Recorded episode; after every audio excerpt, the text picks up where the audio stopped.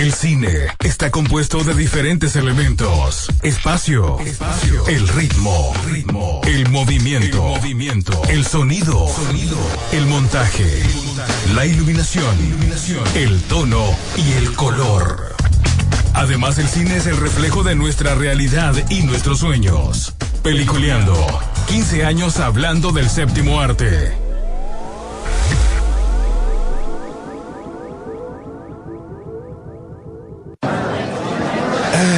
Tengo hambre. oh. Compremos unos nachos. Ah, me faltarían los frescos también. Sí, hombre. No, yo quiero Palomitas. Sí, yo sí, también. palomitas. Ah, yo quiero palomitas. Ya que hora para empezar peliculeando. No sé, hombre. Espérate, shh, cállense, cállense. Miren los anuncios. Apaga el celular vos que va a empezar la película. Espérate, hombre, espérate, espérate, espérate, espérate. Sí, ahí viene ya, ya, ahí viene, ahí viene. Espérate que me va a mandar un mensajito. Shh, Cállense, cállense. Vienen los avances de las películas.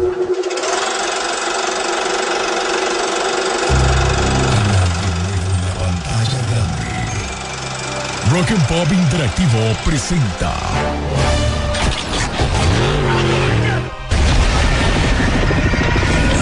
We can't just let you walk away.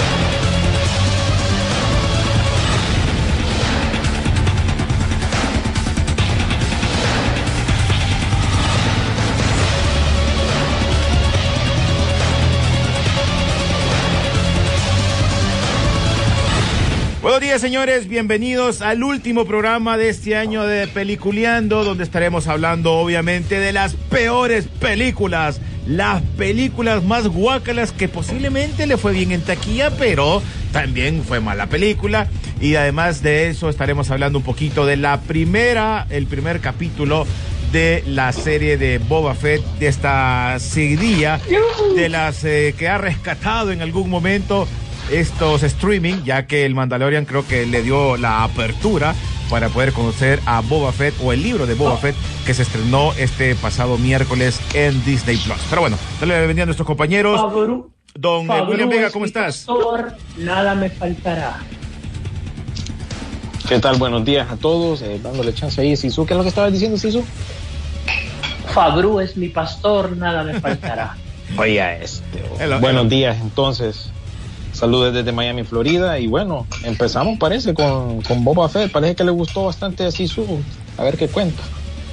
Sisu Velázquez, buenos días. Muy, muy buen día y hoy, como todos los viernes, Eh, de volver a leer el libro de Boba Fett y ir al cine.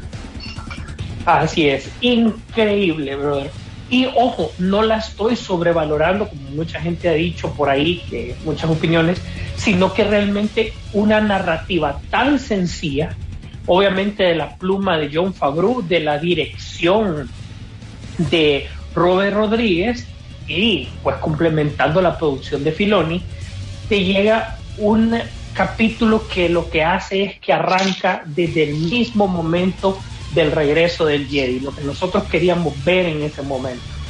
Te explica durante seis minutos qué es lo que ha pasado sin ningún solo diálogo.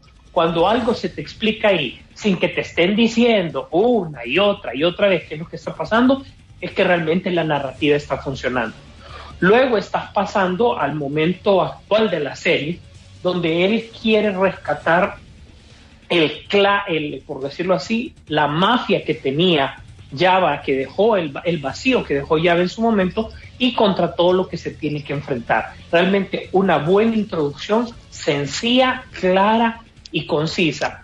Y para aquellos que dijeron que sintieron que las peleas no estaban bien, recuerden que es ahorita Boba Fett no está en su plenitud, él está recurriendo al tanque de Bacta para curarse a cada rato. Así que en términos generales eso les puedo decir sin meterme en ningún tipo de spoiler, que creo que en, en este momento no los hay, dado que es un punto introductorio. ¿va? Así que sí, bastante interesante y eh, toma elementos como siempre de todos lados, cosas que han salido en los libros, cosas que han salido en las series y cosas que han salido también en los cómics. Así que de todo. Pero lo más interesante es que vos no tuviste que haber leído nada de eso para entender qué es lo que está pasando. Oye, si hablamos un poquito de esta, de esta serie de Boba Fett, obviamente se mantiene, para si te gustó el Mandalorian, eh, creo que mantiene una misma línea entre fotografía, las mismas tipos de escenas que se, que se, que se van manejando, solo que ya dándole la introducción a lo que es este personaje eh, muy querido para muchos, que es Boba Fett, ¿verdad, Sisu? Así es, así es. Eh, guarda la misma línea, la misma línea de producción, como vos decís, y realmente sí se siente el, el, el que lo ubiquen en Tatooine, ¿verdad? En una ciudad de Mos Espa, ya más crecida, ojo, esa es la ciudad donde eh, Qui-Gon Jinn encontró a, a Anakin Skywalker. Ya la vemos cinco años después del regreso de Jedi, una ciudad bastante grande, y esa sensación de, de, de, de oeste que nos da, por eso nos hace recordar el Mandaloriano. Bueno, en algún momento habías mencionado vos de, de, de esto de esto de las series, que lastimosa la última trilogía tal vez no fue lo que el fanático de Star Wars quería, pero creo que eh, se reivindicó pues con esto del Mandalorian, con esto de ahora Boba Fett y todas estas miniseries que están queriendo sacar ahora por medio de este streaming de, de, de Disney Plus, que tal vez no te dejó aquel buen sabor de boca esa trilogía final. Así es, realmente nos hace olvidar totalmente que la trilogía anterior, todo esto, porque realmente eh, ya se está centrando en hechos más interesantes que la gente conocía más, ¿verdad? O que le puede llamar más la atención, en vez de ponerlo en función de cosas nuevas que realmente la gente pues nos costó asimilar de una u otra manera. Sí, sí. Eh, bueno, así que ya la pueden revisar, ya si tienen Disney Plus, pues la pueden chequear ya todos los miércoles, estará lanzando un episodio y eh, bueno, ya los que tuvimos la oportunidad de verla eh, y, y, poderla disfrutar un, rato la, serie que a mí me pareció, a mí me gustó mucho, como mencionaba, si no tenés, si no sos tan seguidor de, de Star Wars, pero te gustó el Mandalorian, por ejemplo, vas a poder seguir con esa misma línea y, en, y, y, y, disfrutarla. ¿Vos la viste también, William, o todavía no has tenido la oportunidad? Sí, sí, lo miré. Eh, pero me pareció el primer episodio como ok simplemente. Eh, creo yo que comparto lo que estaba diciendo un poco ahí Sisu, que la gente sintió que es un poco simplona la historia. A mí me pareció algo simplona. Eh, a mí me, me, saca de onda cuando estoy viendo estas series y se nota que la calidad baja. digámosle en el sentido de cómo es la producción notas que hay un bajón en comparación con las películas. Digamos, los trajes de los Gamorrean Guards, o mejor dicho, los, los que parecen chanchitos, los guardias estos verdes. Los que, los que cuidaban eh, al, bo, bo, al, aquel... Sí, al, al, al Rancor. Ajá, Java. Allá ah, el Rancor Allá es, perdón. El sí. cuidador del Rancor es Malakili. Exacto. Entonces, eh, fíjate que al ver esos trajes en esta serie, notas como que un, los notas un poco más chippy. Si me explico, los efectos especiales un poco más chippy, la acción un poco más eh, resguardada, no tan dinámica. Simplemente sentís como que están en un set, ¿verdad? Porque esta la hicieron igual que el Mandalorian, ¿verdad? Sisu, enfrente básicamente de una pantalla. Entonces, esa, esa calidad me saca a mí de onda. Si bien me parece bien el primer episodio y la serie en total, me saca un, esa onda que, o sea, se nota que hay un bajón de calidad. Eso es realmente lo único que yo puedo decir con respecto a eso, pero no sé si así tú tienes lo mismo, piensa igual o René, pero a mí, no sé, me parece ok. Fíjate que es entre sí y no, porque recordad que debemos de agradecer en primer lugar la producción de Faloni eh, y, de Fabru, que vos sabés que te están llevando acción de día. Contrario a vos sabés tanto, tanto, tanto que ahora todos los efectos visuales tienen que ser de noche, pues, ¿verdad? Para disimularlos un poco más. Ayer tuve la oportunidad de ver eh, Spider-Man de nuevo y créeme que lo que vos dijiste, William, los efectos sí nos quedaron debiendo, pues. Obviamente ya lo ves con un ojo crítico, ya lo ves con con diferentes ángulos. ¿Fue la emoción de la primera, la primera vez? Exactamente, pero, pero para no confundir una cosa con la otra, recordad que ellos están utilizando ese set de, de, de, de 360 grados, o sea, de que hay pantalla verde no solo enfrente, eh, no solo detrás, sino que enfrente de- del actor, para que haya como, como que el actor también le ayude a, a, a- a- meterse más al rollo con esta parte de- de la actuación.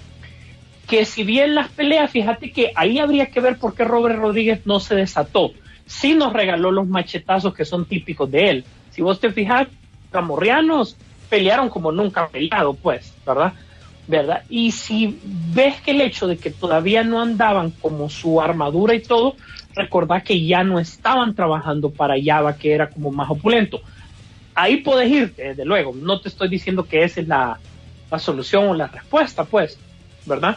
Pero eh, sí, obviamente está claro que ellos tienen que ahorrar bastante. De hecho, eh, recordemos que ellos pidieron a la Legión 501, creo que fue en el Mandaloriano 2, eh, extras porque no podían pagar el hecho de hacer tanto traje, pues. Entonces, para, para hacer tropas. O sea, eh, no está alejado de la realidad lo que decís, ¿verdad? Pero yo creo que, que si bien poniendo aparte lo que vos dijiste, creo que con la narrativa, pues no, no andan mal, ¿no? Sí, tenés que tomarle en cuenta también que quizás eh, estas cosas son producidas durante la pandemia, al igual que Spider-Man, y quizás eso afecte a la final eh, la calidad de los efectos especiales. Y lo otro que mencionas vos, que realmente que yo se me, se me había olvidado que Robert Rodríguez estaba involucrado en esto, pero hasta los créditos me doy cuenta que él es el director y productor ejecutivo de este episodio, por lo menos, o de la serie, no lo sé. Pero sí se nota que no hay ningún sello ahí de Robert Rodríguez. bo. La verdad que yo siento como que está trabajando como director freelance y que lo contrató Disney y bueno, vos hacemos este trabajo, pero no le pongas nada de lo tuyo. Que el, el estilo de él, si, si bien es cierto, no es tan distintivo como un Tarantino o como un Edgar Wright, eh, igual esperas un poco más, ¿verdad? Un poco más de estilo. Recuerden que este es el man que hizo Sin City y otras, em, otras películas así que tienen su estilo peculiar y particular y no lo sentí. Así que si bien me gustó, como te digo, sí, está ok, está ok, no, no me enganchó del todo, pero bueno, si vos decís que eh, realmente esto es lo que esperaban los fans de Star Wars, creo yo que, que están contentos, no me imagino, pero Bueno, hay que esperar Ah, ahora como- como- a- al fanático, así como seguidores y su, porque recuerda una cosa es la persona Exacto. que le gusta las, las películas, pero no es fanático. ¿Ves? Ahí está, ya gritó aquel. Entonces, eh, cada quien. Pero si usted ya la vio, eh, espero que me mande, nos escriba por medio de la aplicación de Emisoras Unidas, ya en este cierre de año. Y también eh, vamos a entrar también en las peores películas de este 2021, que hay bastantes, hay unas que se esperaban tanto y te fueron mal, y hay otras que ni siquiera las esperabas y también les fue mal. Pero todo eso eh, lo vamos a poder disfrutar nosotros dentro de un ratito. Vamos a ir a la pausa musical cuando regresemos. También escríbanos para usted cuáles son sus cinco peores películas para usted. Nosotros estaremos dando más de algunas al regresar. Esto es Peliculeando aquí en Rock and Pop Interactivo.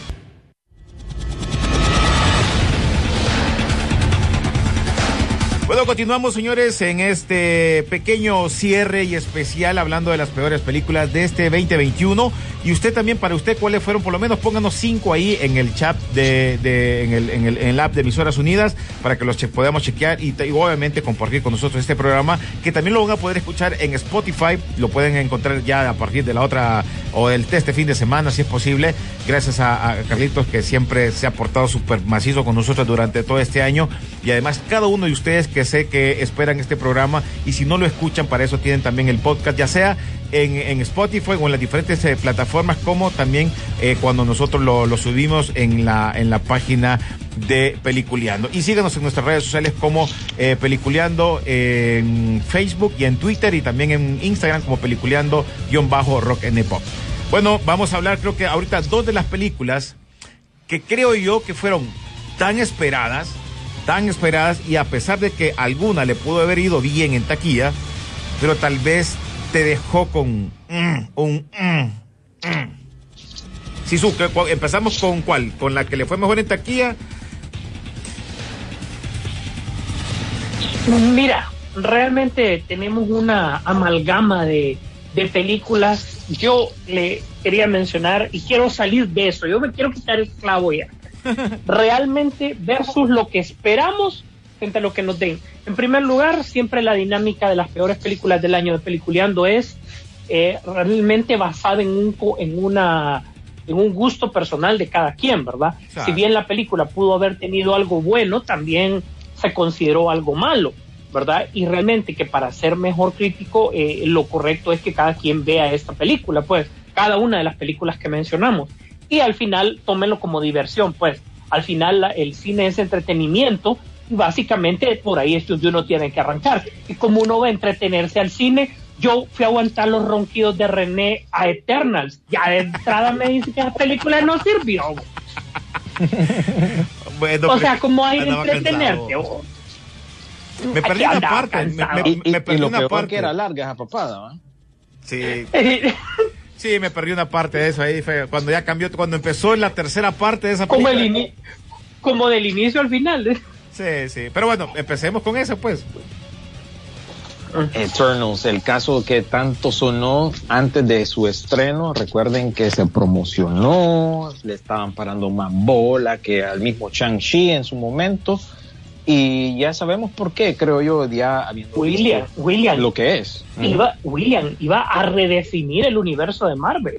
Sí, iba a refinir supuestamente, pero fíjate que a la final, tanto que hablamos, tanto que se dijo, que la menos, eh, que la que tenía eh, peor rating dentro de Rotten Tomatoes, esto y lo otro, yo a mí a la final la terminé viendo dos semanas después en el cine, en, en matiné, cuando la entrada está a 5 dólares un martes, que andaba en el mall con mi familia y dije yo, bueno, en lo que ellos van a comprar algo, buscar las compras navideñas o lo que sea, me voy a meter al cine tres horas, fácil, así, así cuando yo salga terminan lo que están haciendo y así fue.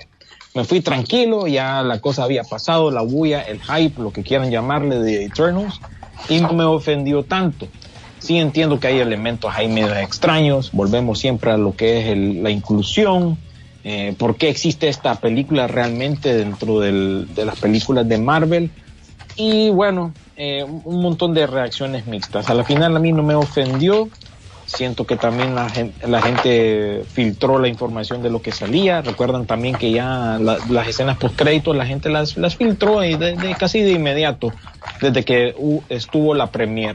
Así que es una película que muchos creo yo que no les gustó. A mí en lo personal ni me ofendió como pensaría yo que, lo, que me iba a ofender debido a todo lo que ya hemos hablado. Y bueno, sí, la verdad que se nota que es un, un bajón para el universo de Marvel. Incluso, no sé si estos personajes volverán de alguna manera, que no pegaron, escogieron a la directora equivocada para este proyecto también. Así que no sé qué esperar realmente de estos personajes de Eternals. Ojo, hay que aclarar una cosa. A mucha gente que le pudo haber gustado, estamos hablando de también gustos personales. Eh, y por eso hablamos de ese tema. La película, por ejemplo, a mí no me gustó para nada. Yo quedé más perdido que el hijo de Limber. Pero, este, aparte la ronqueada, la ronqueada que me pegué ahí para- en la sala de cine fue espectacular. Pero es cada quien. Hay mucha gente que sí le gustó. Por eso usted puede opinar si le gustó o no le gustó eh, la película. Hubieron partes de peleas muy buenas, se le pueden sacar cosas buenas, sí, pero no fue como el mejor inicio para comenzar esto de la, de la línea otra vez de, de Marvel, porque ya lo que hizo anteriormente fue un gran éxito, a pesar de que tuvieron películas malas, pero lograr hacer lo que llegaron a hacer con, e- con el cierre de Endgame y las anteriores películas, creo que marcó una diferencia a lo que podrían presentar por una nueva generación de, de Avengers, ¿no? Sí, definitivamente ahí coincidimos. eh, te, te quisieron, el- ya la vara estaba alta, te la elevaron más, poniendo tanto personaje eh, importante. Eh, la falta de villano predefinido para mí fue de entrada algo muy, muy. O sea, Marvel no se complica. Eh, agarremos tres películas, agarra Iron Man, agarra El Hombre Hormiga, incluso la misma Viuda Negra, y vos le das la contraparte al, al héroe. O te estoy mencionando tres películas cualquiera. O sea, es el, es el mismo héroe, el villano es el mismo héroe, pero al revés. Entonces, eso hace que sea totalmente sencilla y eso ha ayudado a que ha pegado. Han criticado mucho a DC por meterse al rollo de buscar algo diferente. Y Marvel viene con una propuesta que no es ni una cosa ni la otra, sino que realmente los mismos villanos son ellos mismos y su búsqueda por saber si son buenos, si son malos, si se tienen que meter y no se quieren meter y a todo esto ya llevamos hora y media de película en lo que ellos se deciden qué va a pasar, pues. ¿Va? Porque llega el último momento y todavía no sabes cuáles son los bandos que está bien definido. Eso para mí eh, ya te la pone en una película que supuestamente tiene que ser eh, de full entretenimiento, full superhéroe y al final lo peor después de esa hora y media de película, y te, te lo pregunto a vos, William, que le pusiste más atención, no es personal, René, ah, pero, o sea, ¿cuál personaje te identificaste en ese momento, pues? Con O sea, ninguno. al- algo Con ninguno. Es que hay, mucho- hay, hay muchos sí, su- eh, en el cual enfocarse, realmente que no resalta a nadie. Yo sé que alguna gente mencionó que, que este, el comediante este que sale en, en la serie esta de HBO, Silicon Valley, eh, ah, no resaltó nadie, Sisu, no resaltó nadie. Y incluso el mismo twist, como que, no sé, más bien aquí Marvel quiso hacer, ya que mencionaste DC, quiso eh, eh, hacer mucha referencia a DC. El estilo de película es uno. Y también mencionar a los mismos personajes de DC dentro de la película también te saca de onda. Entonces, ¿por qué tienen que llamarle la atención a la compañía contrincante cuando ustedes se supone están dominando la taquilla? Y ya están Entonces, arriba, pues. o sea, no hay necesidad. Entonces, la misma eh, directora dijo que ella realmente lo que estaba haciendo era como que un homenaje a DC porque le interesaba más DC. Incluso ella quería hacer una película estilo Duna. Por eso eh, también no ayudó que Eternals y Duna estaban bien cerca dentro del calendario. Y eso también creo yo que le afectó a, a- lo que es este producto, porque sí se nota que como que tomó muchas referencias de lo que estaba haciendo Denis Villeneuve en ese tiempo al, al, ser la dirección de, de Duna. Entonces ahí tenés el resultado. La verdad que es algo bien mixto, algo bien extraño dentro del, del- de la serie de películas del MCU. Y la verdad que, como te digo, vamos a ver si esto produce algún fruto en el futuro. Tiene continuación, van a usar los personajes, se van a olvidar de ellos, esto tomó lugar en un universo alterno. ¿Qué ondas? ¿Verdad? Ah, no bueno. sabemos. Bueno, continuemos con la siguiente, pues. Yo creo que, y para la, que la gente lo tiene todavía un poco más, eh, eh, que, que sí se había levantado expectativas y todo, yo creo que una decepción, más que una mala película, fue una decepción, ya que vamos por esa línea, creo que fue Space Jam. Pese que tenían absolutamente todo para lograr una buena película, salieron con una mixta de cosas que no terminamos nunca de entender, ¿verdad? Y como William lo dijo en algún momento, es un proyecto total de ego de principio a fin, ¿verdad? Donde es él el personaje rodeado de un montón de franquicias para hacerlo quedar, hacerlo quedar bien. Sí, queriendo Fíjate llegar, que- queriendo llegar a, a buscar una, una comparación eh, en la actualidad también, actualizándose también con, la, con los nuevos formatos, las nuevas eh, cosas que le gustan a los hipotes, con lo que podían competir en aquel momento que tal vez eh, Michael Jordan no lo tuvo, pero sí logró hacerlo por el, lo que pasaba en su vida, ¿no? Entonces, creo que aquí no la supieron este, manejar muy bien en, el, en la parte de, la, de la escena final, que para mí era el partido. Lo hicieron de una manera que creo que a la, a la persona no le pareció mucho. eh, no, no vamos a quitar las imágenes espectaculares, ¿no? Eso sí no se va a quitar, pero sí siento yo que se le bajó el gas por el mismo ego que tenía LeBron James. Sí, más bien este año resultó ser uno de los peores para la carrera de él, tanto en lo deportivo, porque ahorita los Lakers andan por la banda. ¿va? Y también con esta película no ayuda a lo que él quiere hacer, ¿verdad? Realmente que este man ya tiempo se está preparando para ya retirarse, realmente está enfocando más, más su, su, su, su vida en lo que es Hollywood. Por eso es que tiene un, un estudio y una compañía de, de marketing, porque ya quiere meterse de lleno a esto. Entonces no les extrañe que miremos más productos como este. Recuerden que él está involucrado también con el remake de House Party. Ay, ay, ay. Así que no les extrañe que esto pues continúe de parte de él porque ya se quiere enfocar en esto.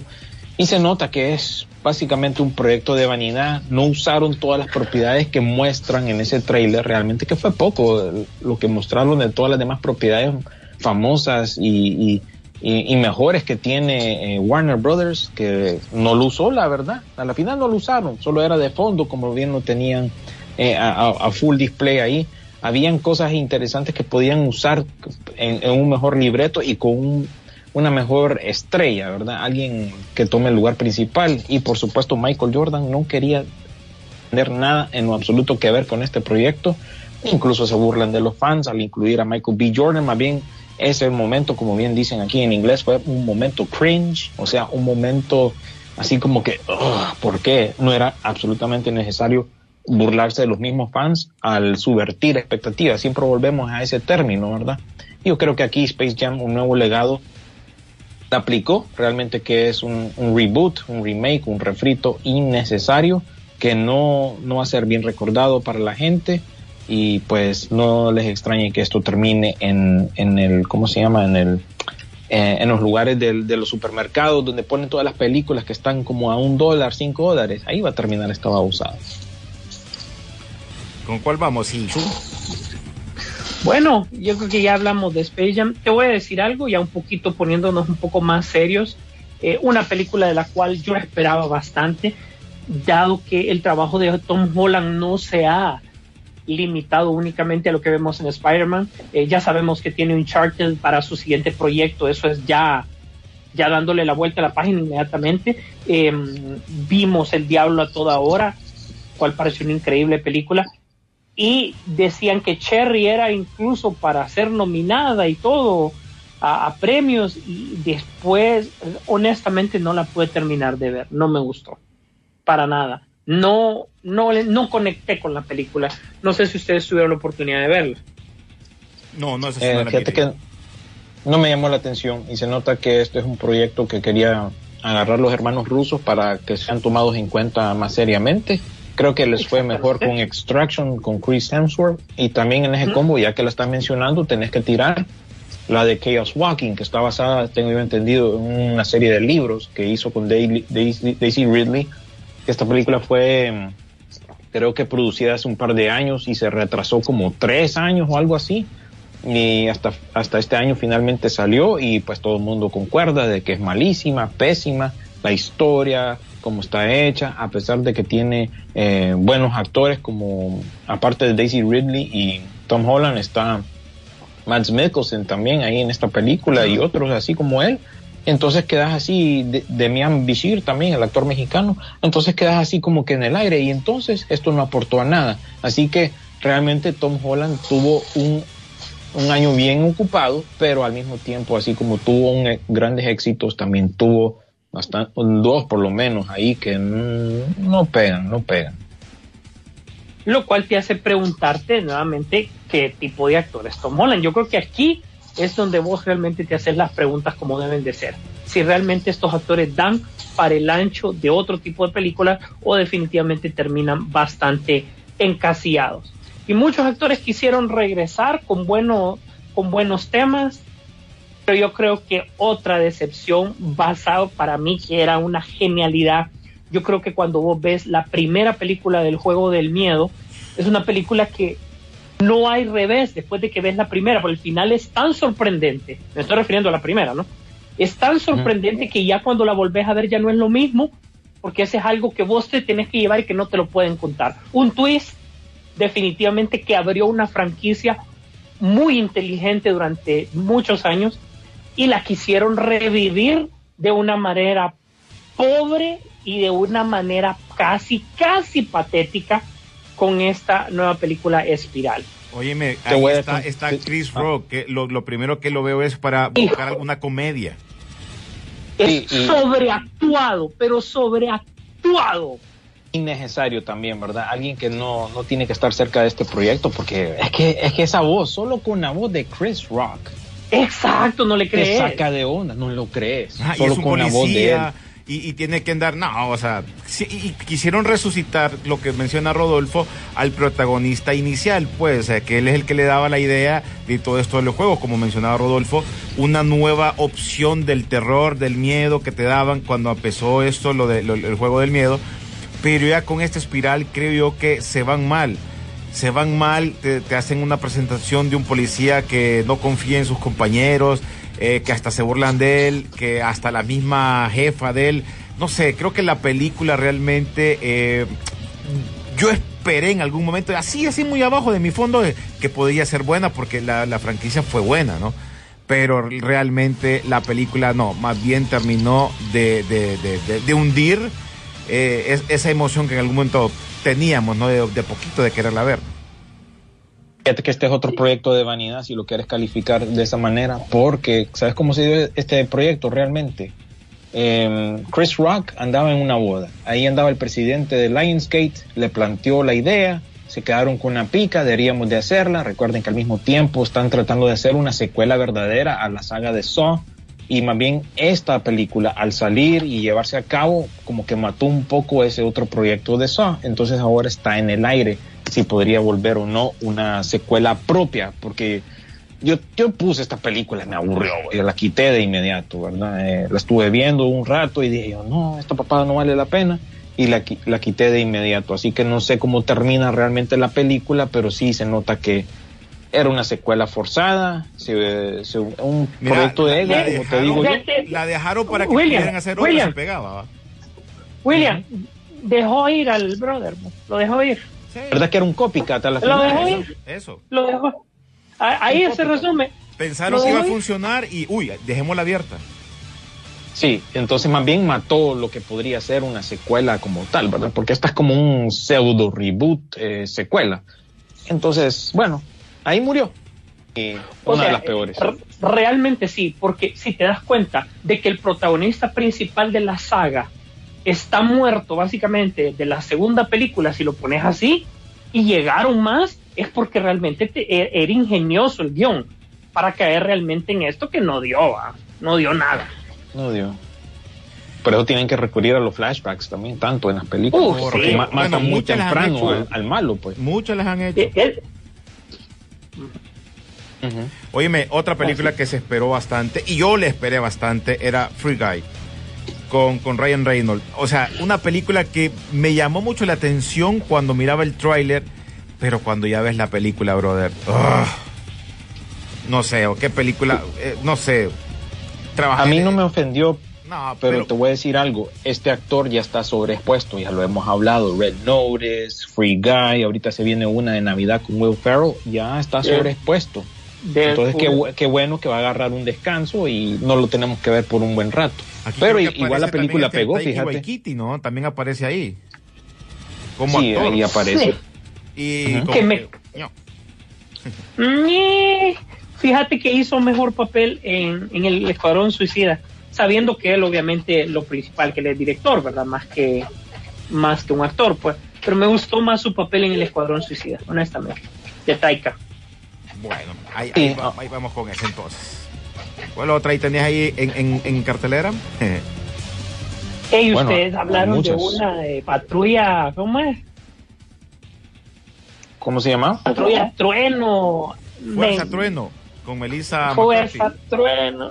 Sí, puchica. Otra que no pude avanzar de los primeros 10 minutos. Igual, igual. Bueno, Eso es, Melissa McCarthy tenía como churro. que mejor que siga en Saturday Night Live, no sé si sigue por ahí, pero pero que pero ya en películas así de estas comedias, es que yo creo que la comedia de ella ya llegó a un momento que es lo mismo, creo yo. Es lo mismo. Y termina- Volvemos a lo mismo, está sobreexpuesta también. Sí. Hace tanto lo mismo que te termina aburriendo. Y, y la, y la, pues, chica, la que sale a la par de ella, esta, no, ¿cómo es que se llama? A ver si me ayudas. Eh, la, la, la, la trigueña. Octavia, Octavia Spencer. Octa- Octavia Spencer, que realmente a veces sí te hace buenos, uh, buenos papeles, pues. Eh, pero, Pero es un buen de- acompañamiento. pero aquí que no, no el es papá, viene para abajo. No hizo una también ella de miedo que se llamaba Ma.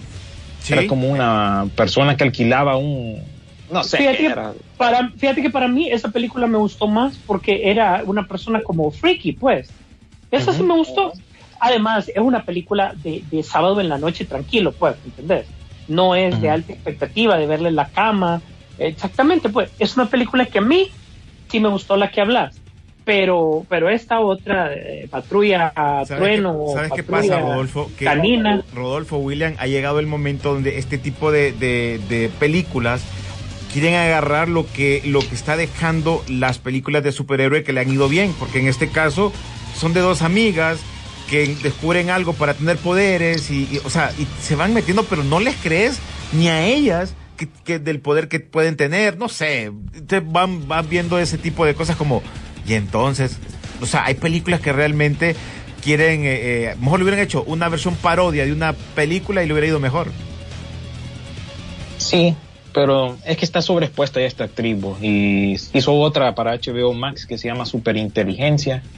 Igual, lo mismo, lo mismo, la misma tontera y siempre está intentando hacer ese tipo de papel, pero yo creo que ya a estas alturas ya no, ya, ya no pega de Cazafantasmas para acá.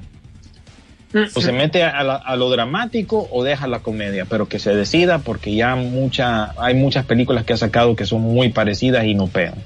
Y por cierto, cambiando de película para continuar por el tiempo, otra película y nos vamos a películas de, de miedo que de continuidad como en algún momento habló Rodolfo de esta de, de- de- del, del juego del miedo y toda la cuestión, La Purga. oh.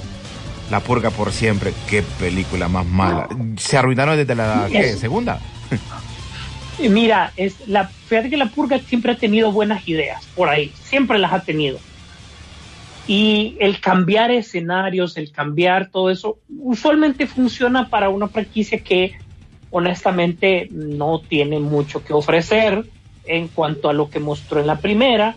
Entonces, mejor haces y expones tu concepto más allá, pues. Entonces lo llevaron a la frontera con México. Vos Sí. esperás algo diferente, pues, e- y hasta incluso conectar un poco más con la historia dentro de la ficción, desde luego, ¿verdad?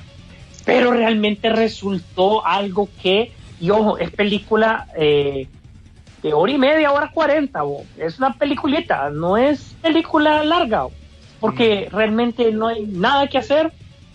Josh Lucas regresa a lo mismo a- para que mejor se retire de otra vez, porque no te ha sacado buenas películas. Em, eh, lo único que nos dejó es conocer a Tenoch Huerta, que obviamente va a ser el Namor en- en Black Panther, y pues, para de contar, ¿no? No sé qué más sacarle a la película. Oye, Ana, en Ana de la Reguera era la principal, obviamente. Men, no pesó, Correcto. no pesó, no pesó. Para nada. Para nada. O sea, fue en Texas, vi un, me acuerdo de haber visto un camión que andaban matando en un camión, un par de escenas rescatables como la de una, eh, la que, la que era como en un, detrás de un restaurante, pero incluso muy parecido a algo que vi en Walking Dead, así que volvamos a lo mismo, paremos de contar. Bueno, mira, vamos rapidito a la pausa para que vengamos con el último segmento y ahí entremos con todas las otras así en batería. Así que ya regresamos, estás en Peliculeando, por favor, los invito para que después de esto también puedan este chequearlo por nuestras eh, diferentes redes, eh, Spotify y todo eso para que la puedan escuchar si no la escucharon hoy en la mañana y si no, pues también los invito para que nos escriban cuáles fueron sus peores películas de este 2021. Ya regresamos. Bueno, continuamos, señores, en el último segmento y qué mejor que ustedes también nos digan cuáles fueron sus eh, peores películas de este 2021. Eh, síganos escribiendo por medio de la aplicación. Además de eso, estaremos hablando de las últimas que nosotros eh, creem- creemos nosotros, porque para usted le puede haber gustado o a Rodolfo o a William, pero tal vez a otros no, o viceversa. Entonces, creo que eh, al final es que usted tiene que ir al cine, tiene que ver en streaming, lo que usted quiera, ver la película y dar su propia opinión. Esta es nuestra opinión para este 2021 y obviamente vamos a estar eh, chequeando todo esto en este momento. Eh, a ver si William te echas un par de mensajes eh, de, la, de la app de Emisoras Unidas. Así es. Digamos, aquí tenemos a Jorge León Orellana.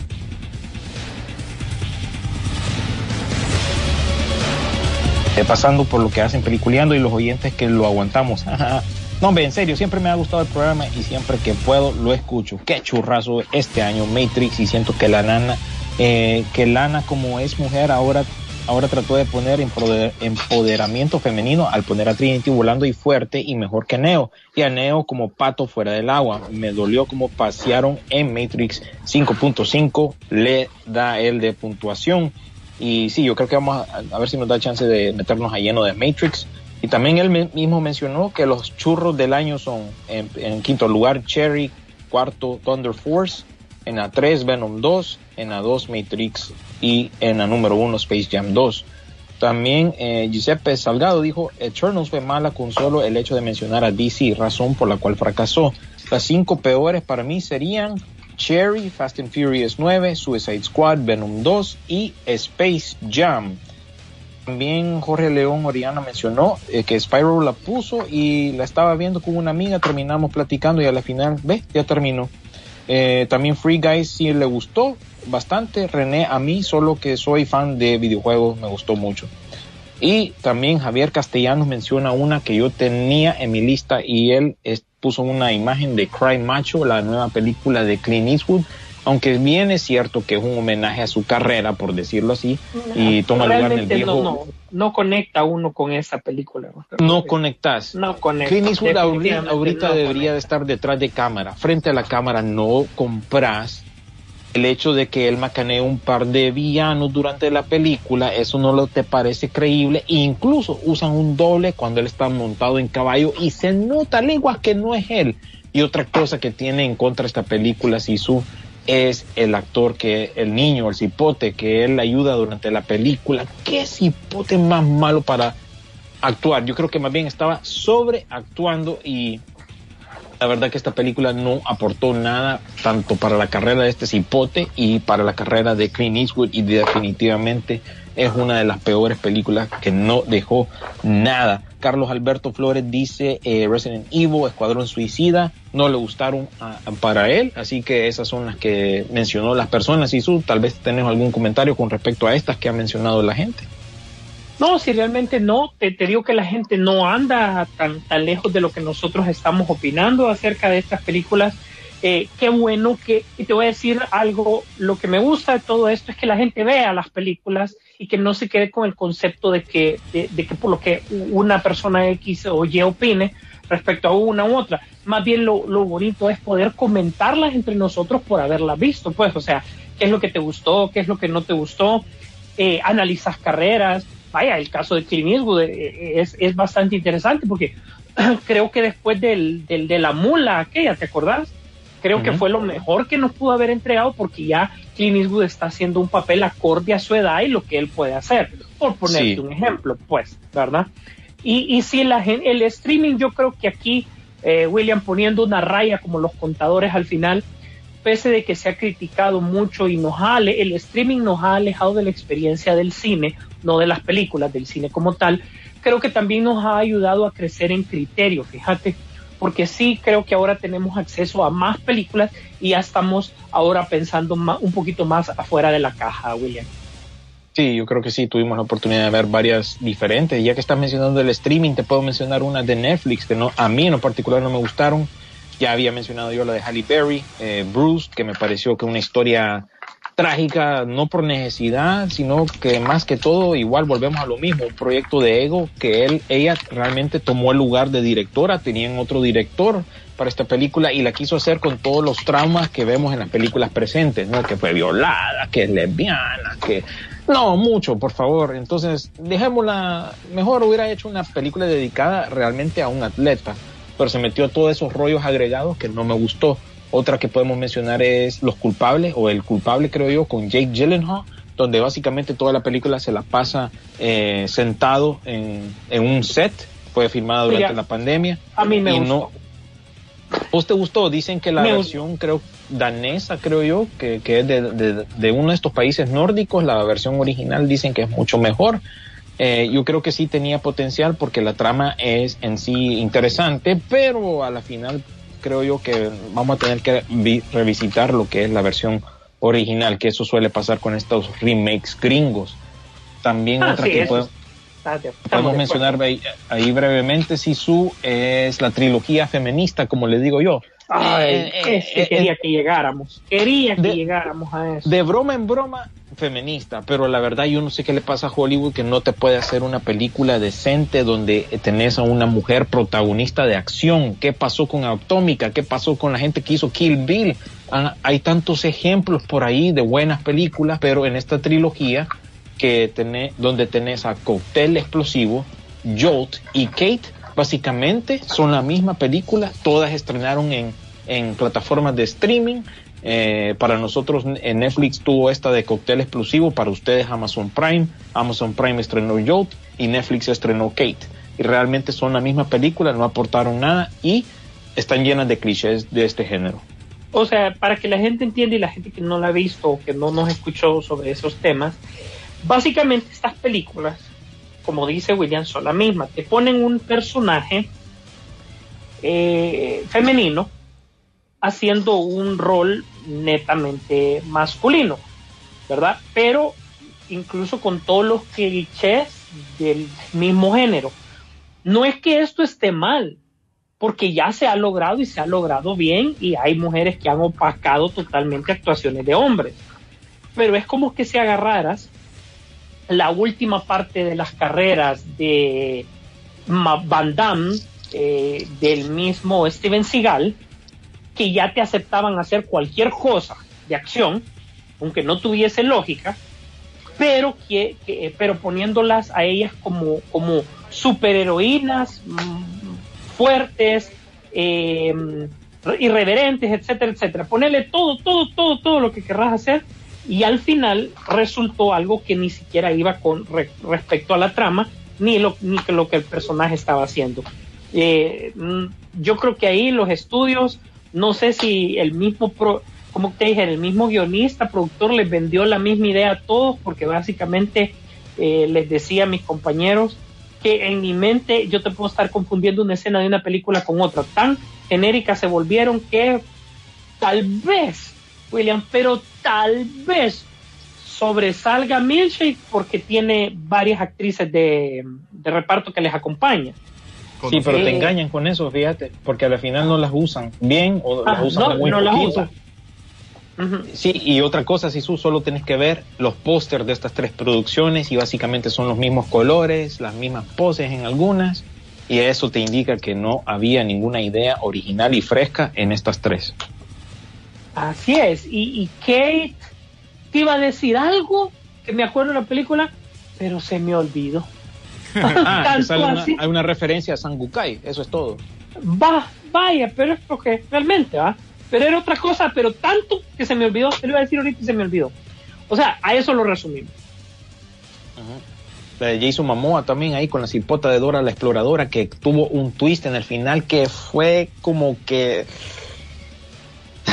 súper ¿Cómo se llamaba esa? ¿Cómo que se llamaba esa? En inglés se llamaba Sweet Girl, pero en español no recuerdo, fíjate. Y el twist al final es bien tonto y penco.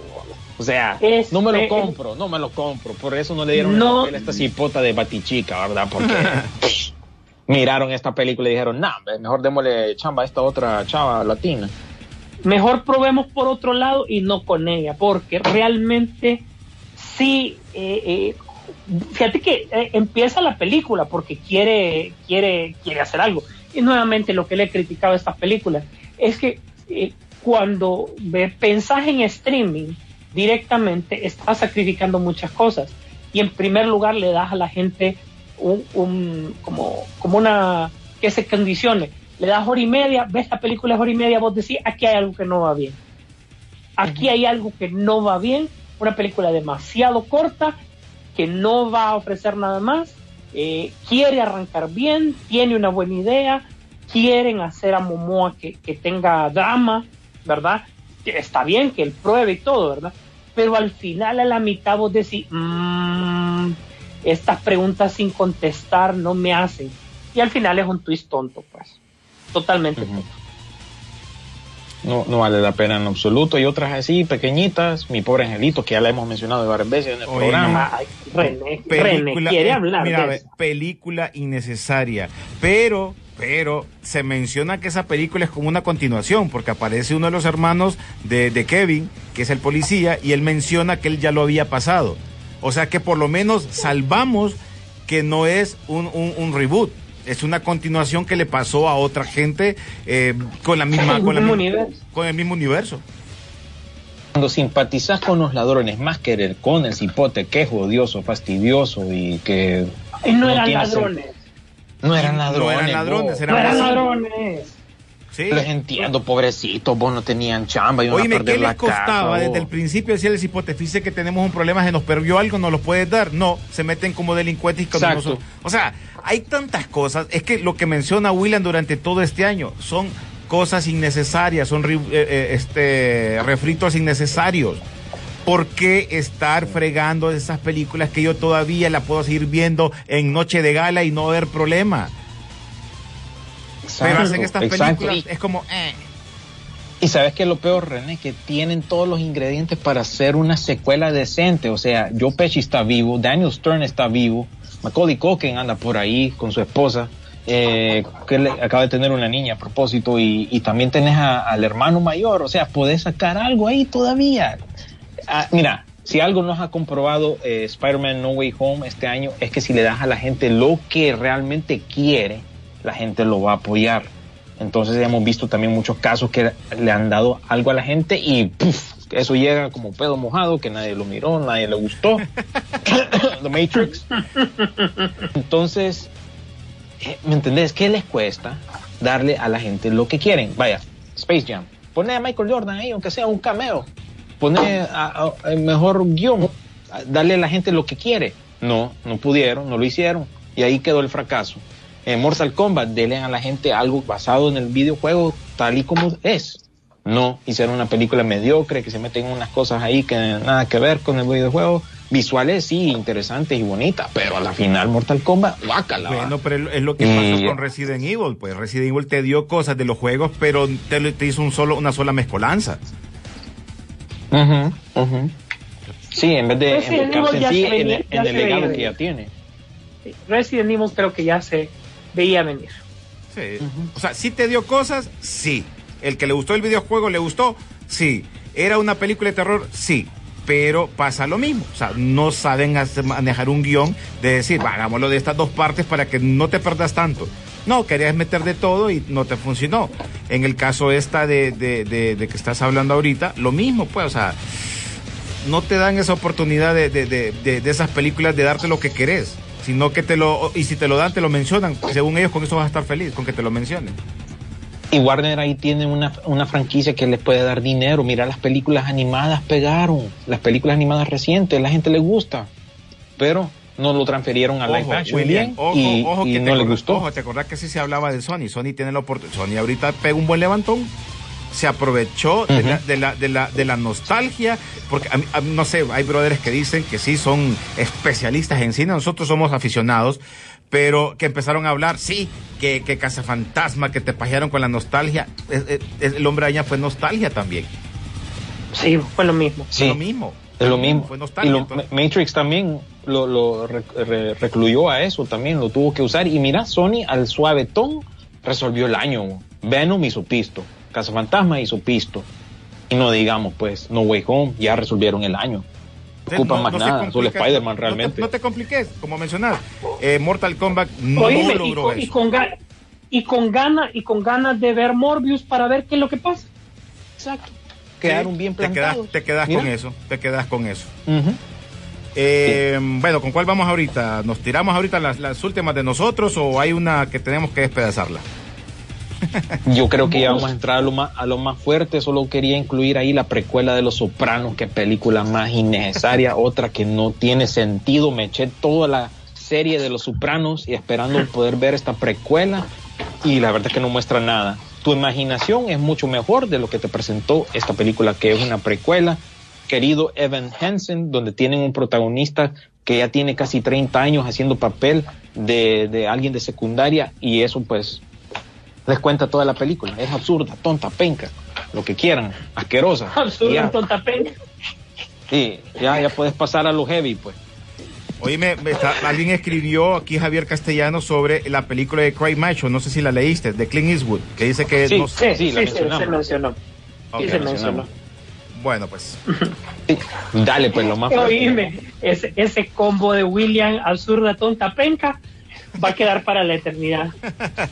Sí. Aplíquele el combo. Como hashtag. Ajá. El combo ahí. Hashtag vamos. absur- absurda, tonta, penca. Ok, eh, ¿tiramos las de nosotros o...? No, y ustedes no querían hablar mal de Neo. Ah, va pues, tirémonos Ah, esa. sí. Mira, No qué hablen mal de decepción. Neo. No, no hablen Qué decepción esa de Matrix, pues mira que tanto que, bueno, es que realmente aquí tenemos que resumir algo. Lana Wachowski no quería hacer esta película. Y se nota al, al- al- ver el producto final. Básicamente una parodia, una insultada, te tira algún par de migajitas de lo que podría ser el mundo más allá que llama la atención realmente como cómo fue la guerra entre los humanos y los robots, cómo fue eso, te lo medio toca, pero dice, no, fíjate que no te voy a dar la película que vos querés, sino que te voy a meter nostalgia, te voy a reciclar lo que ya viste en la primera película, porque yo no quiero hacer esta película. Warner iba a hacer esta película sin mí y entonces voy a hacer referencia a eso. O sea, era yo, te doy esta que nadie quiere, o algo que Warner iba a reciclar y manipular. Así que aguantate, fan, o sea, persona que te gusta películas de Marvel, porque incluso la escena post crédito de Matrix es básicamente una burla de la escena de, de los Avengers comiendo shawarma, ¿verdad? Simplemente una escena post crédito para molestar a la gente. Entonces querían subvertir las expectativas nuevamente y tirarle de paso una insultada a Warner, a los fans y ok, ahí está tu refrito, ahí está tu cuarta parte, a mí no me interesa. Para mí creo yo que esto también es parte del negocio de HBO Max, que querían tener un contenido para cerrar el año y decirles a la gente, hey, aquí está, la última película del año, mírenla, gócenla. Sí, hay cosas interesantes, podemos sacar teorías, podemos sacar eh, cosas de ahí, de, de esta película, pero a la final se resume que fue una decepción y la misma directora no tenía ningún interés de presentarte una historia como tal. Incluso ella quería usar la pandemia como una excusa para no terminar la película y no entregarla a tiempo. Así que ahí está el resultado, algo forzado, algo que nadie quería hacer. Y bueno, a pesar de que hay buenas ideas ahí interesantes, porque sí las puedes sacar, eh, completamente mala. Eh, Hugo Weaving bien pudo haber estado en esta película. Entiendo por qué no está Lawrence Fishburne, pero Hugo Weaving bien pudo estar. Así que ahí se las dejo. Matrix, definitivamente, aunque no la peor, sí una de las mayores, si no la mayor decepción del año. Me estás diciendo de que Mira, la película, espérame para que lo- la termines vos ahí y tranquilo. La película, obviamente, sí, eh, es una película que lo, lo- lo dijiste de, de la mejor manera. Lana lo hace sola, solo para fregar a Warner y decir, ok, voy a hacer esta película. Y ahí es donde vos ves cuando los cameos o la nostalgia no funciona si no lo sabes hacer. Porque quiso tomar eso, lo que vos mencionás, de, de refrescar su idea de lo que ellos hicieron en su momento y realmente no pararle bola a la trama directa de esta película. Lastimosamente aparece un Keanu Reeves que mm, mm, eh, tuvo sus churros este año. También Un par. entonces eh, no le funcionó como en su momento pudo haber querido la expectativa de una película que fue y que marcó la diferencia ya a finales de los 90 y el 2000 y el inicio del 2000 con hasta su efecto Matrix, la idea, bueno, hasta aquel que va para Nueva York muy pronto, también le tocó ah, mencionar que él miró esa película. O sea, te digo, al final, qué lástima que eh, los pleitos por querer obligar a hacer una cosa y porque si no quería el otro, lo que mencionaba vos sobre lo, lo- que Warner quería lanzar esta película y los Wachowski no, de ahí estás notando que no hubo una comunicación real para esta película. Lastimosamente no nos llevó a lo que queríamos. Aquí, como siempre, presentando, como, como mencionan, pues, a, a- a Neo eh, ver si funcionaba o no funcionaba, cuál de las dos pastillas usaba, si era la, la- azul, la roja, y de repente aparecían otros personajes que no sabías quién era y te los querían mezclar con el, con el pasado de las películas viejas y vos todavía quedabas bateando. Entonces, sí, a mí me decepcionó mucho, esperaba mucho y además no te presentó un soundtrack como lo querías. Porque si podemos recordar sus efectos, también era el soundtrack que manejaba y tampoco fue lo mejor, ¿no? Y, y sabes que lo otro, René, eh, rapidito ahí, eh, fíjate que a pesar de que tiene buenas cosas, la película te pide que hagas tarea, porque si no la captas, no le entiendes lo que te están queriendo Queda decir, pateando. tenés que ir a investigar, ¿verdad? Y entonces eso tampoco ayuda a la película, porque sí, como les digo, hay teorías y cosas interesantes dentro del mundo que se desarrollan, pero es bien poquito, bien poquito, porque casi todo es lo mismo que ya vimos en la primera película. Hoy sí, sí, su desempolvate. Oh, bueno. Bueno, voy a decir, eh, el primer acto de la película, el cual se toma más o menos unos cuarenta y tantos minutos, es para describir tres personajes que son como, como el agua con sal o el agua con azúcar. Vos ya sabes a qué sabe. O sea, no necesitas tanto tiempo para desarrollar personajes que ya sabes cuál va a ser su función y que al final no terminan aportando tanto como vos esperás. Lo que sí le voy a sacar de positivo a la película es que es la consecuencia lógica de cómo tenían que hacer una secuela. O sea, las máquinas eh, con un libre albedrío, entre comillas, para pensar si estaban a favor o en contra de la humanidad, y la conceptualización o la materialización de un software. Y algo que le faltó a la primera trilogía es cómo el operador no se podía hacer presente en una simulación, cuando si es simulación obviamente era lógico que sí se podía, que en la primera no sé por qué no lo hicieron y ahora sí se podía. Todos los elementos que yo les estoy mencionando son elementos técnicos. Como, como, como, como persona de sistemas, eso fue lo que me gustó de Matrix. Recordemos que, que eso para, para toda nuestra generación era un, un, un hito se rompieron muchas cosas, se conceptualizaron muchas con la primera y siento que le dieron una consecuencia lógica. O sea, que para mí la conceptualización de la película tiene sentido, totalmente. Ahora bien, lo que no tiene sentido es esos personajes, esa ejecución, esa trama, o sea, ese, ese meter personajes de puro aire de relleno que no te están haciendo nada. Y al final es como, ¿y entonces en qué quedamos? ¿Seguimos? ¿Paramos? No, apagamos la máquina, la volvemos a reiniciar, quedamos en lo mismo. Y eh, otra cosa que, que, disculpen, pero fue otro tema, es como Keanu Reeves ya dele vuelta a la página, usted es John Wick, usted ya no es Neo, eso quedó para atrás, usted no es Neo. O sea, lo queremos, lo amamos por franquicias muy conocidas, por películas muy exitosas, súper populares, pero ya no es Neo. Él ya dejó ese personaje, no lo quiere hacer, no le gusta hacerlo y él mismo no conectó con el personaje durante todo ese tiempo. Así que realmente él, mejor que se prepare para, para John Wick, que por cierto ni siquiera abandonó la pinta de, de, de John Wick, que, que, realmente ahí toda esta generación se lo va a criticar, pues, porque si realmente vos como actor tenés que, tenés que hacer cambios porque, te estás interpretando papeles diferentes porque quedaste igualito. ¿Será que no le importó? ¿Será que dijeron mejor que la gente reconozca que es John Wick para ver la película o que son preguntas que quizás jamás tengan respuesta? Okay, no, es eso mismo que vos decís, para que, para que la gente lo reconozca y la gente que re, lo relaciona con John Wick vaya y vea la película. Esa es la misma que te digo, parodia que está intentando hacer aquí la Wachowski, ¿verdad? Y la final no, no resulta, es una parodia, es un, un espejo para que se miren los fans y digan, ah, mira, ah, cómo me burlo de vos, mira. Vos crees que es John Wick, pero no es John Wick porque no te voy a dar acción. No, te digo cuando la película se va a la miércoles y, y, y, está sucediendo en los primeros minutos. Es cuando el mismo tipo dice, Warner Brothers nos está forzando a hacer una cuarta película bueno, buena cuarto juego, pues, pero todo el mundo entiende, ¿verdad? es como decir, no. Entiende. O sea, o sea, ya si ya estás diciendo eso, como no sé, me que me pareció que estaba viendo Wayne's World en ese momento. ¿Te acuerdas? Wayne's World, Wayne's viendo un sketch de Saturday Night Live o algo así, ¿verdad? Eso es lo que eso es lo que estoy viendo.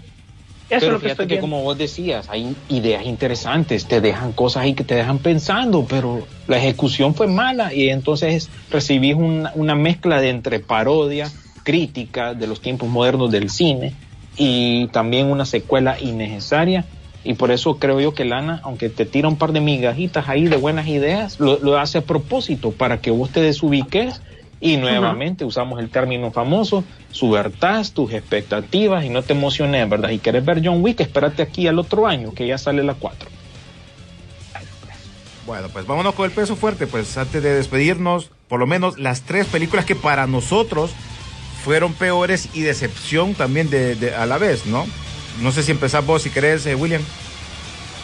Nah, Snake Eyes, los orígenes de G.I. Joe. Habíamos pasado, creo yo, que casi dos años de pandemia sin muy poquita o, o- leve información con respecto a esta película y se nota por qué. Porque realmente no tiene sentido como película de G.I. Joe. Si quieren que les dé una idea a Hollywood, hagan simplemente una película de G.I. Joe que tome lugar en los 80 y ahí arreglan todo lo que no han podido lograr con estas películas modernas. Simplemente tomen, partan de los 80, háganlo alrededor de esa época, porque quizás la época moderna no se presta a la idea de G.I. Joe, porque básicamente el, el G.I. Joe de los 80, el Real American Hero, son un montón de superhéroes, si lo quieren ver de, de términos simples, ¿verdad? Porque cada quien tiene su gimmick, cada quien tiene una habilidad diferente y tienen trajes interesantes y diseños bien así alocados, pues como cómic. Básense en eso, básense en las ideas de Larry Hama como tal. Aquí no. Aquí, si bien Está es cierto, vivo, tiene un cameo, está vivo. está vivo, hizo un cameo, fue quien realmente le dio el nombre y las biografías a todos los personajes. O sea, es capaz de producirte un libreto o un guion para que puedas partir de ahí. Y eh, el hecho de que esta película, hasta los últimos cinco minutos, Snake Eyes se pone el traje como tal de Snake Eyes, eso te da, o sea, una falta de respeto, pues, o sea, yo sé que la película es una película eh, como de origen, ¿verdad? Pero créanme que más bien, en vez de seguir con esta línea, no les extrañe que tengamos un otro limpio nuevo y empiecen de nuevo con otro reinicio, porque aquí simplemente no pegó y cuando tu personaje aparece en escena hasta cinco minutos antes de que rueden los créditos, esa es una mala indicación. Creo yo que me pasó cuando la miré en cine, porque fue mi regreso a cine, fue la primera película que miré una vez que regresé y la miré en una sala IMAX, estaba emocionado en parte, pero a la final no puedo rescatar nada. Quizás un poquito de Úrsula Corbero que, que hace un papel medio decentón, pero a la final no deja nada esta película y para mí una de las peores del año. Sin embargo, ahí la tengo en la colección en 4K. No, mira, William, no le encuentro fallas a tu lógica. A mí me gustó. Sé que no es el G.I. Joe que estamos acostumbrados. Y como la tengo de perder, entonces mejor me quedo callado. Película más pepa esa. ¿Dónde encontrás un G.I. Joe así? Un G.I. Joe que en ningún momento fue lo que esperábamos ver. Para mí fue mil veces mejor Eso la no es- primera película de G.I. Joe. Entonces es como, no, brother, no. O sea Imagínate, que- agarras uno de los personajes más interesantes que tiene G.I. Joe y no lo sabe usar. Es como que saques una película de Optimus Prime, pero Optimus Prime no se transforma en camión hasta cinco minutos antes de los créditos. No tiene sentido. Es indefendible usted, yo lo sé. Ya lo sé, mejor no digo nada. Pero es un, un gusto culposo, digamos. Ponelo así. Ah, ah, o sea, me gustó como. que- Es que mira, si el- la franquicia está regresando, me gusta, pues, porque igual tiene que regresar, pues. A eso me Sí. refiero, tiene que regresar. Y cualquier cosa es mejor que nada. Exacto, yo pensaba lo mismo, por eso yo te la acepté, pero imagínate. Imagínate, es como que saquen una película de He-Man también y vos me digas lo mismo. Ah, pero por lo menos está ahí, como la serie de Revelation, ¿verdad? Por lo menos sacaron algo. Entonces, Pues sí. uno espera siempre lo mejor, pero casi siempre es una decepción. Bueno, me voy con la mía, pues. Una película que después de la primera continuación que se le dio, que fue Halloween, y le fue muy bien y, manten- y mantuvo esa, esa, esa, con- esa historia bien ochentera o setentera, digamos, eh, con la musicalización y todo eso, y obviamente la, la, incorporación de Jamie Lee Curtis en esta película y te, y te deja con esta película eh, Halloween Kill que siento yo que fue una película más de relleno, a pesar que le fue bien, ojo, eh, le costó 20 millones y hizo casi 130 o algo por el estilo. Pero la película fue tan confundida que realmente el papel de, de Jamie Lee Curtis solo fue estar en el hospital acostada y que unos macaneos medios extraños.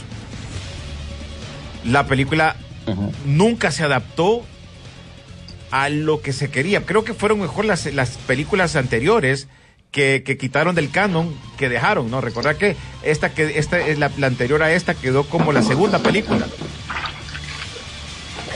Entonces no, no, no, no, sí, este, no- de no este nuevo aprove- reinicio, sí. Correcto, no aprovecharon la película esa como para darle una continuidad. Aquí a las muertes, antes si vos te fijas las muertes de, de, de Michael eran más así como que te la tenías que imaginar. Ahora hasta, hasta los posaba para, una, para, para la muerte. Entonces, no sé, a mí me, me quedo debiendo. Una película que yo la veo ahorita la cambio. Pero veo la anterior y te quedas. Así, no, a mí no me gustó esa película para nada. No sé ustedes, pero a mí sí no me quedé con ella. No, yo, yo, yo, yo he dicho que la paso, pero se nota que es de relleno, en anticipación a lo que va a ser la tercera. Ojalá que hagan algo mejor. A mí me gusta. ¿A vos te gustó? me gusta. Todo te le gusta a vos, Rodolfo. Yo la puse película. Eh, te siento ahí que estás medio, medio Ah, con delay. con una sola corrida. Y el hecho, como dos veces agarran conjunto, esa ya emocionó. Ya estaba a punto de Fíjate que tenemos, tenemos unas pequeñas fallas, y no sé, a ver si Hola. teníamos unas pequeñas fallas, no sé si soy yo Sí. o eres tú. Se lo, escu- se lo escucha interrumpido, Sisu. Ok. Eh, bueno, pues para nosotros, William, si querés, eh, antes ya que para que Rodolfo ya nos, nos cuente eh, su película, esas son por lo menos para nosotros, ¿no? Ese el gusto personal, eh, que si nos gustó o no nos gustó la película. Si a usted le gustó también, o sea, tiene todo su derecho, claro. Por supuesto. A ver, por mientras Sisu se reconecta con nosotros, ah, los invito para que sigan también la application, ¿no? Vamos a ver. Mejor así, dice. Es que nos están mandando uno- unos memes que, que han salido de. Esto me imagino que fue por Matrix. Javier Castellano. Uy, la- ey, esta es mala película, es cierto. Gracias, Javier Castellano. Cinderella o La Cenicienta, que fue para, para Amazon Prime. Qué película más mala. Guácala. Eh, la escupo. Yo creo que ni la gente para quien estaba planeada esta película pegó, ¿verdad? Tenés a Camila Cabe Cabello, creo que es cantante, ¿no? Pues que, hay que Ah, solo con el hecho- entonces. Solo con el hecho de que existe un hado madrino en esta película. Ay, no, sí, yo. Ay, no, no, ya ni hablemos de eso porque me va a dar Pero dolor de estómago. Bueno, pero eh, eh, era, era lo que estaba el público que estaba orientada, pues. Bueno, Sisu, ahora vamos con la tuya. Vamos a ver con cuál salís. Ay, miren, desde que la vi venir, puchica, en primer lugar, no sé de dónde, contra viento y marea la sacaron. Decían que iba a ser la siguiente gran cosa, con todo y pandemia. Dije, bueno, pues algo, la primera película, una continuación, no, la primera película, dijeron, se basaron en, el, en, en la fórmula correcta del superhéroe. Eh, por eso no tenía como tanta crítica mala. Pero desde que veo ahorita y cuando ya veo cuánto dura, porque no es por nada, pero si una película dura hora y media y es película grande, eh, quiere entrar por la puerta grande, es de acción, es de superhéroes, algo no está bien. Y me refiero a Venom. Para mí no tiene guion, no tiene sentido, no tiene actuación y lo único que tiene es una escena postcrédito para hacer después en Spider-Man eh, compensada esa escena eh, con otra que tiene poco sentido, pero que ahí está. Para mí realmente porque se esperaba más de Venom, porque ya era Venom contra Carnage. Se supone que ya iba a ser mejor que contra Riot y realmente no tenía ni sentido cómo iba de un lugar a otro y cómo derrotó uno al otro, o sea, no tiene ni sentido tampoco, o sea, es una película sin sentido usted, no sé si realmente le estoy dedicando tanto tiempo a hablar de algo que ni siquiera tiene sentido que hable de. No, no creo. Tonta penca y ¿cómo era? Hashtag tonta penca y simplemente sin sentido, innecesaria.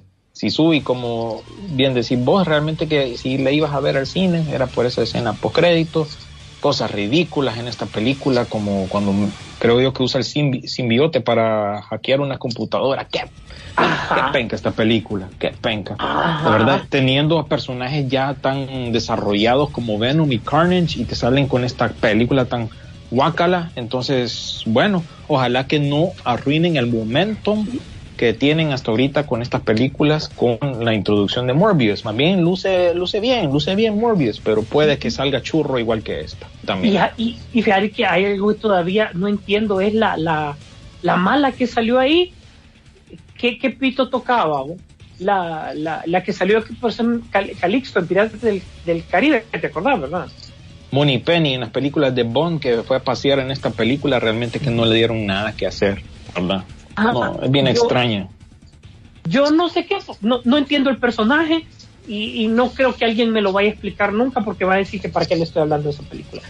Realmente una decepción total, eh, pese a que, que, que tenían todo para una buena idea y tenían la base de fans. Ojo, tener la base de fans es como, como importante ahora, ¿verdad? Que realmente, mira, le preguntas a Tom McFarlane acerca de esta película y capaz que te deje ir un muñeco en la cabeza. Pero bueno. Pero sí, pero- tiene su pueblo esta gente y por algo pegó en, en taquilla. Sí, claro está. Bueno, señores, ya nos tenemos que ir. Sisu, ¿tenés números o algo por el estilo o pipa para el último? No, lo- lo- eso lo vamos a dejar ya para la. eh, arrancamos con eso porque queremos hacer un programa totalmente numérico la otra semana. Que en primer lugar sí va a arrancar con los números de Peliculeando durante este 2011, que ya tenemos nuevas métricas. eh, gracias a ustedes, nos han hecho crecer. Em, pero también necesitamos hablar de las películas eh, más taquilleras, las películas más descargadas y las películas más vistas. Entonces vamos a tener como, vamos a preparar como un programa más que todo como, como de estadísticas para arrancar el año, ya que ahorita pues obviamente sí ya se nos fue bastante el tiempo. Bueno, pues antes de todo, eh, desearles a todos ustedes eh, gracias por acompañarnos durante todo este año, en el caso de William, Sisu y a cada una de las personas que son parte y que les gusta estar pendiente y que nos han hecho crecer en Spotify, en las descargas, de veran, eso nos agrada, este 2021 nos dio eso. Hubieron peores películas, pero nos hubieron también cosas muy interesantes y creo que para nosotros es algo que nos agrada mucho porque también la nueva generación se está identificando con la, nueva opción de los podcasts y eso nos llena mucho de alegría. Así que gracias a toda la gente que nos sigue. Sé que hay muchos que quieren seguir escuchando otras cosas y, y bueno, a mí no me importa porque son 15 años que lo hemos estado, 15 años que nos han estado apoyando, 15 años que siguen la gente con nosotros y ahí lo notamos nosotros, ya no solo la gente que nos escucha, nos, nos escribe y nos eh, dice buenas ondas en la app, sino que también la gente que nos descarga por medio de la aplicación y nos sigue por medio de nuestras redes sociales de Peliculiato. Así que gracias a ustedes dos y bueno, que la pasen súper bien y que este 2022 vengamos con más cosas. Así es, un feliz año a cada quien, que lo disfruten en familia, eh, también peliculeando ahí, si les queda chance de ver un par de películas. Recuerden que hoy estrena Cobra Kai, temporada 4. Ya no mis así calcetas que, me regaló Sisu. Ah, y andas puesto, y andas. Mira que hasta mi papá y mi mamá se han estado echando la serie y les encanta. Así que hoy estrena la cuarta temporada, disfruten en familia, tengan un Eso feliz está año nuevo. sobrevalorado, usted. Eso está sobrevalorado. Sobrevalorado, dice que él. Bueno. Está bien. Bueno, cuídense. Un saludo nuevamente y agarren la suave, ¿verdad? Con la bebida. Así que nos estamos chequeando el próximo año. Sí, subo. Así es, eh, no tengo más que decirles que pelear y desearles feliz año absolutamente a todos, no solo el que escuche el programa, sino que a mis, a mis compañeros de micrófono, a la producción y desde luego a la, a la Casa de Emisoras Unidas siempre por darnos eh, esa oportunidad este año y deseando lo mejor para el siguiente con grandes expectativas, no solo para nuestro país, no solo para nosotros mismos, sino que también en lo que usted viene aquí a divertirse, cine. Así que gracias a todos de todo, de todo, de todo corazón. Dale una me gusteada, eh, compártanos y ayúdenos pues a crecer de una u otra manera la comunidad de Peliculeando. Carlito Gracias Lanza. Carlito Lanza, Carlito Lanza, gracias, gracias. Sin él también es fundamental para esto, Sisu. Así es, muchas gracias a él que se tome el tiempo de, de, de- de hacer nuestro podcast de, y después ya lo podemos eh, di- difuir- di- di- Difundir. di- distribuir, difundir a través de las diferentes plataformas que hay. Muchas gracias, él. Gracias a todos. Nos vemos el otro año. La pantalla grande espera por ti. Rock and Pop Interactivo presentó Peliculeando, Peliculeando en Rock and Pop Interactivo.